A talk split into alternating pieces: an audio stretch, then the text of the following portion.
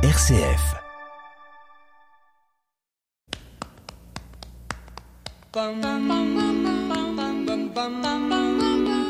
Si je vous demande de me citer un peintre, que répondriez-vous? Vous me direz peut-être Pollock, peut-être Warhol, Basquiat ou encore Hopper. Mais rarement vous citerez un nom de femme.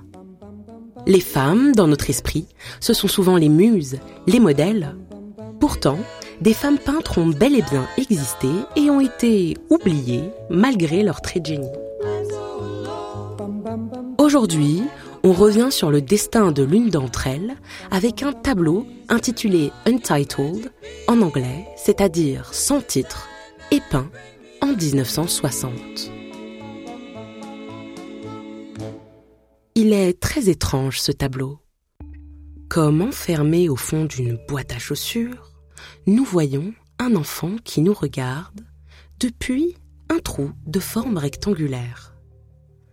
Sa peau ressemble à de la porcelaine, ses cheveux sont courts et blond platine. C'est une petite fille. Un détail est frappant. Ses yeux noirs sont immenses par rapport à son visage et dégagent une tristesse infinie. Deux larmes coulent sur ses joues. C'est un tableau mystérieux, dérangeant. Pourquoi cette petite fille pleure-t-elle? Le tableau est signé Keane, sans mention du prénom. C'est Margaret Keane qui a peint ce tableau. Ses œuvres ont pour particularité de représenter des enfants inspirés de sa propre fille avec de grands yeux. Cette peintre est longtemps restée dans l'ombre et pour une raison. C'est son mari, Walter, qui s'attribuait ses œuvres. Après un premier divorce, Margaret rencontre Walter Keane, un agent immobilier qui se dit passionné par la peinture. Elle l'épouse. Fasciné par ses enfants aux grands yeux que peint sa femme, Walter décide immédiatement de faire exposer les toiles de Margaret. Mais dans les années 60, c'est la grande mode de l'art abstrait. Finalement, Walter réussit à faire exposer ses toiles et celles de sa femme. Les toiles de Margaret sont signées uniquement avec son nom de famille, Keane, si bien que Walter s'attribue les œuvres de son épouse. Lorsque sa femme le découvre, elle n'ose rien dire car ses toiles se vendent particulièrement bien. Le nom Keane est devenu célèbre avec les Big Eyes, comme on les appelle, ou grands yeux, ces petits enfants aux grands yeux qui connaissent un grand succès commercial. Selon Walter, les toiles se vendent plus facilement lorsque l'artiste est un homme et étant donné qu'il est sur place, le contact avec le public est plus simple.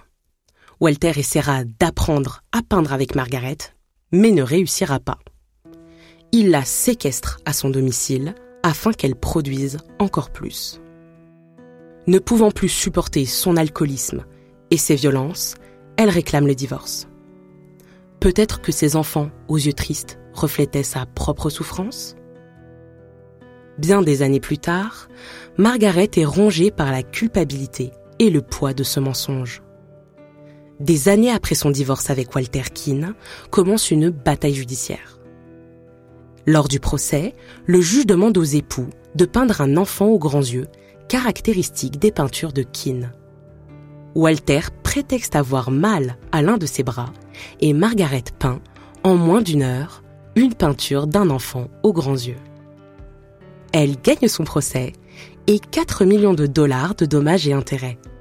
Ainsi, tout le monde sut que Walter n'était qu'un imposteur. Andy Warhol dira même je pense que ce que Keane fait est formidable. Si c'était mauvais, il n'y aurait pas tant de gens qui aimeraient. Walter Keane affirma que l'étoile était les siennes jusqu'à sa mort en 2000. La peinture, une affaire d'homme, n'est-ce pas?